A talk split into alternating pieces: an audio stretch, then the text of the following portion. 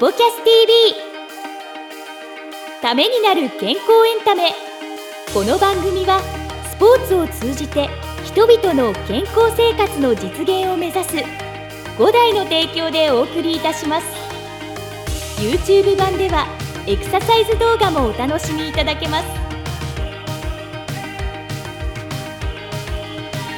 こんにちは早川上です。石崎裕太です。ためになる健康エンタメスポキャス TV 今回もやってまいりました。石崎さんよろしくお願いしはい、ます、よろしくお願いします。以前ね、あのまあ健やかにっていう意味では僕はヘアヘッドスパ。ヘッドスパ。まあこれは心、まあ、心も体もっていうところであったと思うんですけど、我が家の話で恐縮なんですけど、ええ。この間奥さんからですね、はい。プレゼントをもらってですね、石崎さん、フレグランスつけたり持ってたりとか、中3ぐらいの時になんかちょっとそういった時にカルバンクラインなんかカルバンクラインとかサブマリンなんでしたっけ？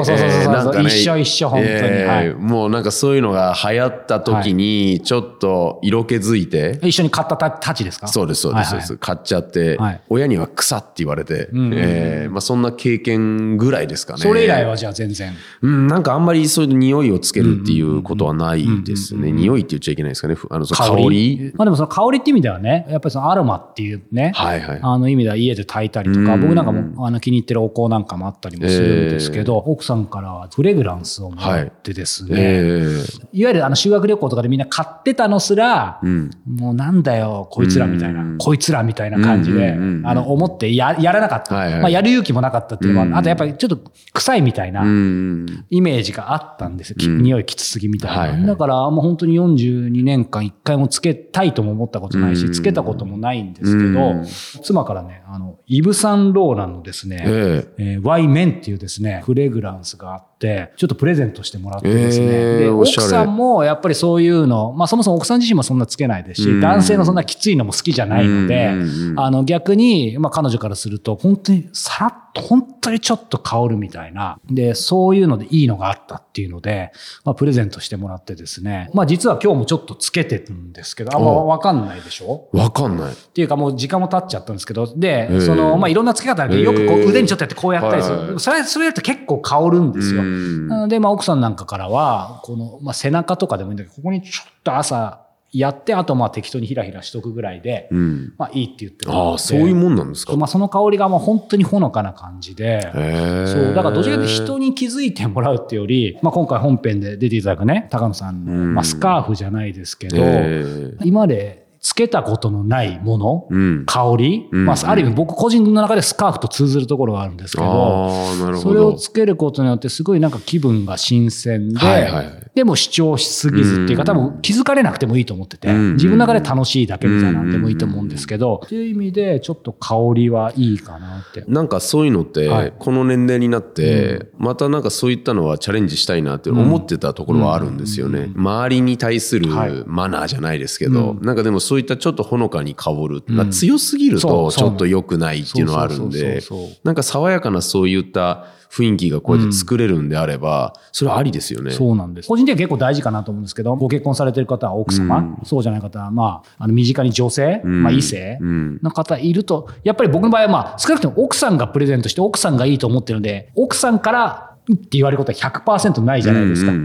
だからまあ僕なんか、あの、もうそこで、あの、プレゼントしてもらったんで、うんまあそういう意味では、なんかすごくいいなってうのはああ、いいですはね。感じつつ、あらまあそういう意味ではちょっと最近、そういうのが楽しいなという。いや、なかなかそのイブ・サンローランとか、はいはいあのそのブランドもなんか今まで僕の中ではなかった。そう、てか僕らのね、うんやっぱり20代とかじゃなかなかないじゃないですか。っすよね。僕らの世代でね、そういった時っていうのはなんか選ばれるようなブランドもちろんないですからそうね。やっぱり自分でアップデートしていくのも大事ですけど、うんまあ身近な信頼できるね、はい人とかセンスのいい人からいろいろ教えを請うことはすごく大事かなと。いやー大事ですねうん思いつつ、まあセンスといえばですね、今回のゲスト、7代目横浜スカーフ親善大使高野理恵さんにですね、はいえー今回も引き続きお話を伺っていますので、えーご覧いただければと思います。それではどうぞ。どうぞ。さあ、先ほどね、お話出ましたように、高野さん実際にですね、はい。コーディネートというかね、どういう感じが、いやいや早速ですけど、そもそもどういう色が合うのかとか、なんかその辺も含めてちょっとお任せしてもいいですか？そうですね、は黒とかグレーはは色彩、無彩色なので、はい。どんな色でも合うんです、はうん。ピンクでも合うし、はい。黒でも合うんですけども、結び方なんですけども、これ、あの、リエマのこういう細長いものなんですね。ここが剣先になってるので、はい。結んだだけで綺麗なジレができるんですそうか、それを逆算して作ってるわけですね。そうそうさっきの話と。男性ってやっぱりあの縦のラインのが綺麗なんです。こう、ファーっと横に広がるよりもネクタイもそうですけども、うんうん縦のラインができた方が素敵なんですね。はいそれでですね、はいこの結び目の中にはい。上からこれを入れるだけなんあで、す。簡単ですね。ネクタイより簡単ですね。そうそうそう、はいネクタイより簡単。スカーフおしゃれですよね。こんなそう、それでジャケットのの。中着ちゃうと素敵ですよね。雰囲気変わりますね。そうか、ジャケットを着てもそうか。素敵ですよね。ラインが綺麗に見える。はいはいはいはそうですねこのままちょっとい。いや、ちょっとかっこいいっすよ。ちょっと、ええちょちょっとかっこいいですよ そうですねうん。黒だと映える感じ。なんか SNS とか見てると、イタリアの男性結構やってるんですよ。ああ、似合いそう。いやーおしゃれなんですよ。おしゃれっすね。で、今度こちら、はい、じゃあ石崎さんお願いします。男性もピンク素敵なんですよ。で、今本当ジェンダーフリーなので、去年は男性がパールのネックレスするの流行りましたよね。へグレーもえ。素あ、敵ですよね。似合う、似合う、似合う、似合う。ピンクすごい素敵です。いい男が増してる、とこれ。はどうですか？素敵素敵。僕いけます？これから。いけるいけるいけるいけるええこれで出勤してもいいですか いや、本当に素敵です。僕らこれでちょっと会議出てもいいかもしれない。これでいいですはかこちらはこの色なんですけど、うんこれってジーンズにとっても合うんです。だからえージーンズに白いシャツにうんこれやるとめちゃくちゃおしゃれです。知り合いの方がヨットに乗るときこれをやっててすごい素敵でした。男性なんですけど。え私前あの東京駅でネクタイの代わりにスカーフをやってる男性とすれ違ったんですよ。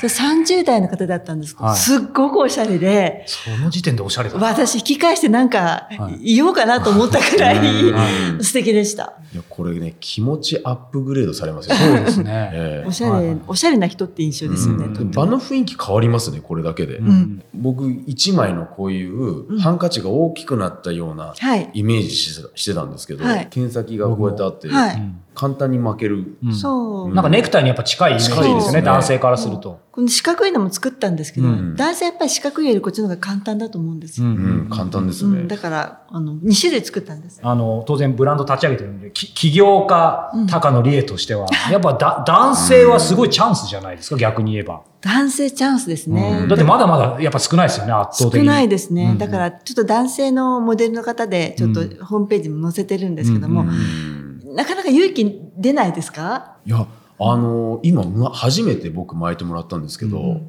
僕結構好きかもしれない、いやいいよね嬉しい嬉しい。いいよね。ええ僕らとしてはこれでちょっとね、あの、元町とかあの辺歩いたり、山下公園歩いてたら声かけられるかもしれない。そうですよえ知らないのって。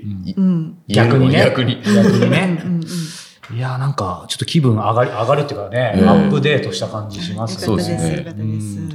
スポキャス TV ためになる健康エンタメということで、はいはい。年齢を明かしていただいたんで、まあそこにお話してもいいと思うんですけど、はやっぱり年齢が全てじゃないですけど、やっぱりさっきのね、年齢で度肝抜かれたので、この質問はドンピシャでやはり聞くべきかなと改めて思うんですけど、はい。やっぱり高野さん考えるその美しく生きるとか健やかに生きるって、まあどういうことなんでしょうね。やっぱり無理がないように生きる。うん。あんまり頑張りすぎないとか。うん食べ物も私全く規制してなくって。全く？全くですねお肉が大好きなんですよあ、。いいですね。うん、お寿司よりもステーキって感じで、はい朝から食べられるって感じで。うちの母が94歳なんですけども、母もお肉大好きなんですよ。で元気で、はい今もですか？い今もう。わーそうなんですか朝、あ私よりお肉食べるくらいで、94でですよ。それで頭もボケてなくて元気なんですね。だからやっぱお肉ってすごいのかなって、うんうん母を見るたびに思います。あと朝必ず食べてるのが、はいトマトとアボカド。ああ、僕も食べてます。アボカドいいですよね。アボカドいいですよね。いいですよねあと、卵。はいはい、タンパク質もは豊富食べてます。うんあと、手作りで甘酒を作ってるんですけども、甘酒ってすっごくいいんですよ。免疫力がはいはいはいできる。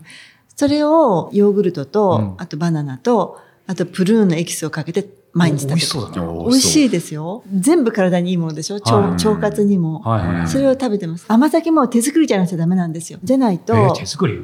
あの、麹菌が死んじゃうんですよね。うんうんうんだから、すごく簡単なんですけども、売ってるのって麹菌が生きてればどんどん発酵して酸っぱくなっていっちゃうけど、酸っぱくならないってことはある程度もはいうダメなんですよね。うんだからやっぱり手作りのが一番いいんです。そんなこだわりなさそうって感じでお話しされてましたけど、話していくとどんどんこだわりありそうですね。あやっぱやるとグッと入るタイプなんね、ですか？食いしん坊なんで、はいはいはい食べ物に関してはーいろいろあるかもしれないですね。そうするとどうですか別に睡眠とかも絶対なんか7時間半とってるとかそういうのもあんまりない。ああ、ないけど、よく眠れますね。7時眠れる間続けてうん寝てますから。なんかあの具体的にうん健康法というかね、まあそれはなんか寝る前にこういうストレッチしてるでもいいし、うんうん。なんかこういう道具使ってるでもいいし、例えば枕こういうの使ってるでもいいし、なんなんかあります？これ見てる方にもなんか共感いただけそうな。本当にわざとじゃないんですけども、はい。本当にスポキャスに通ってよかったと思ってるんです。あ、ここのスポサラあスポサラで、ススポサポサラね、いろんなストレッチを教えてもらったので、うん。はい。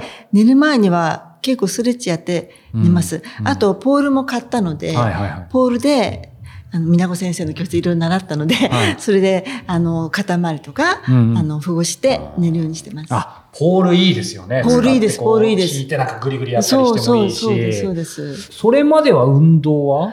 運動はね、激しい運動っていうのは結うん構あの、エアロビクスみたいなのやってたんですけども、はいあんまり続かなかったんですけど、うんこちらってそんなにうんびっしょり汗かいて、うんどうしてもシャワー浴びなくちゃ帰れないって状態じゃないんですよ。はいはいはい。そのままあのお買い物に行けるっていうのもすごい良かったんですね。うんうん今いろいろ伺ってると、ご自身の中でやっぱ楽しいとか、うん無理なくできるみたいなのが、なんか人生で大切にしてる価値観の一つなのかなと思って。そうなんです。無理はしない。うん気が乗らないことをやらないっていうのがうんモットーなので、うん。ここは本当にあの、来るのが楽しいですね。あのええ体がほぐれるのがわかるので、うんうん私、ここに来なかったらどうなってたのかって本当にそう思うことがあって。出ましたよ、これ。いや、本当に。番組が一番期待してた。本当にあの、良かったと思ってるんです。じゃないと、私、膝を悪くしたんですね。うんだけど、ここに通ってて、いろいろストレッチしてるうちに治ったんですよ。すごい。で、先生も、えーどうしてっていう感じでびっくりされたんですけども、良かったなと思って。これはせっかくだから5代の石崎としてなんか、今の話からもっと聞いていきたいこととかありますか？もうあのね、かなりのあのティーアップ、トスアップをしていただいたって感じなんですけど、も う本当に今、高野さんおっしゃった通り、うん。あの、我々がね、そういった形で今感じていただいているところが目的で、激しく運動することが全ていいわけじゃないんですよね、体に。はい。いわゆるスカーフのように自然とあのそういうものになっていく。いわゆるあのさりげなくそういうのってあの日々のコンディショニングになってくるんですよね。うん。あの鍛えるっていうよりはあの徐々に自分の体をこうやって整えていって、すね。あのフィットさせていくっていうことがあの大事なんですよね。はいはいまあ、もちろんあの目的によって強度が高い運動とかっていうのはいろいろとあると思うんですけど、そういった形で言うとあのそういった高野さんのスタイルにうん。我々が提案しているものがフィットしてよかったなって今感じました。高野さん、こうね、今まで話伺ってきた中にもうすでに答えあるのかなと思うんですけど、やっぱりブランド立ち上げられて、今もこうやってキラキラ、まあ本当にされている中で、毎日をこう、やっぱクリエイティブに生きるっていうのはすごく大事かなと思うんですけど、キラキラ輝いて生きる秘訣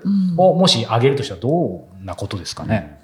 やっぱ楽しいことをたくさんやっていくってことですね。やっぱりそこですか？うん、そう。今はディズニーシーに行きたいなとか思ってるし。あの、新しい乗り物ありますよね。あれに、あの、世界一周できる、はいあれに乗りたいんですよね。へー常になんかあれもしたい、これもしたいとか行きたいがいっぱいあるわけですね。そうですね。うんはい。うんその今おっしゃってたことをご自身の気持ちに素直に、ね、向かって生きるっていうか、まあそういったところがなんか高野さんの美しさになんか反映されてるのかなっていうところ、やっぱなんだかんだ言って無理しちゃう時ってうんあるんですよね。ありますよねまあ、。もちろん子育ての最中とか、うんそういった中では無理されることもあったのかもしれないんですけど、そうです。あうんりましたね。うんでもなんかその中でやっぱり自然体にあのやりたくないことはやらない、うん。あのうん。で自分の好きを大事にするっていうことっていうのは改めてあのとても自分に置き換えてもちょっと考えていきたいなと思いましたね。うん。うん。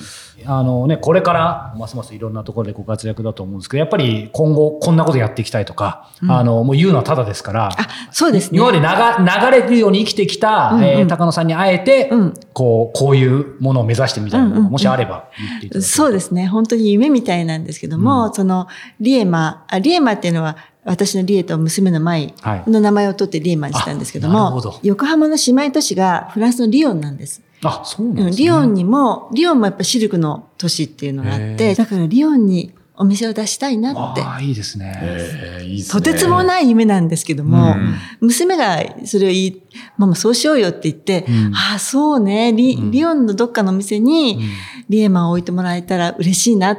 まあそれが一応最終目標ですね。じゃあまず描かないことには始まらないですね。そうですね。はいまあ、今ちょうどね、リエマの話も出てきたんですけど、最後に、やっぱり、あのね、この僕らつけさせていただいてるこのリエマのですけど、ほ本当に、あの、お政治抜きでさっき石崎さんも話したように、なんかそのスカーフ自体がすごい身近になりましたし、やっぱりその、剣先というかね、ねネクタイみたいになってる男性としてもこのデザインも非常にいいなと思うんですけど、これはどこで手に入れられるんでしょうか？あの、今のところ、ホームページのところについてるネットで、あの、買うしかないんですいやいや、そんな、そんな遠慮気味なんです。逆に便利ですよね。そうどこからでも買えるってことですよね。そうですか。今、今の時代にフィットしてああそうですか、はい。なかなかその、こご高齢の方ってここまでいなね。いけないんですよ。うん。はいはい。うん。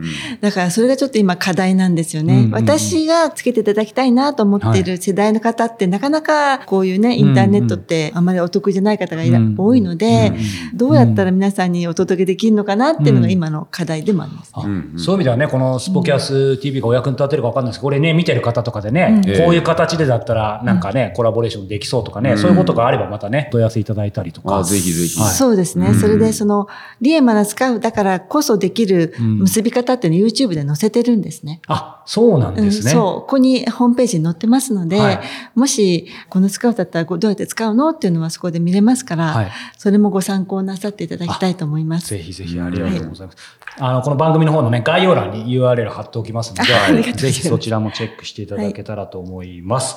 はい。ということで、えー今日はですね、えー7代目横浜スカーフ親善大使の、はいえー高野理恵さんにお話を伺いました。はい高野さんありがとうございました。はいどうもありがとうございました。ありがとうございました。さあ、エンディングのお時間ですが、スカーフ、うん実際高野さんつけてて、まあその終わった後も結構ガチで本当に気に入ってましたね。なんかあんなにうんなんかハマるっていうか、うんつけて、はいなんか自分が嫌だなって思うものがなかったから、うん逆にあこれってあのあ確かにいろんな雰囲気出るなちょっとしたところにつけていきたいなっていう感じは、なんかハマってましたよね。出てきちゃいましたね。だし、なんか僕が言うのもあれですけど、石崎さんもなんか嫌なもん本当に嫌だ。あの、好き嫌いはっきりしてそうですよね。いや嫌なもの嫌ですね、それはね。そうそうまあ、あとはね、似合ってなかったらね。そう。うん、なんか自分でつけてて嫌だったら。まあでも意外とつけてて、さっきお話の中にもましたけど、ちょっとあったかいっていうか、やっぱ首元って。そうそうそうなんですよんだからその辺がそう、ぼ僕も個人的には、今石崎さんおっしゃったように、まあ今日いろんなね、あの前編後編で魅力的なお話伺いましたけど、うん。やっぱりスカーフってその見た目おしゃれうんうん。っていうところが全てだと思ってたんですけど、侮るなかれ、実用性が高いですよね。ね。ね春先ってまだね、寒かったりとか、で冬もなんか使えるっていうね。ですね。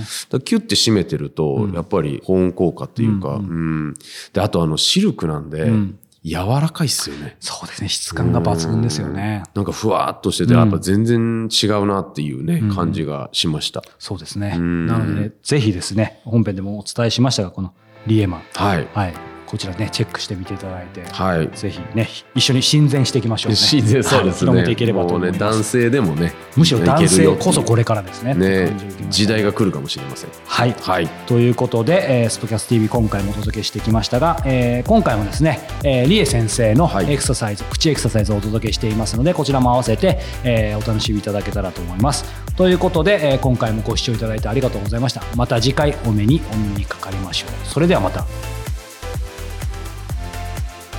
この番組は提供5大グループプロデュースキクタスでお届けいたしました。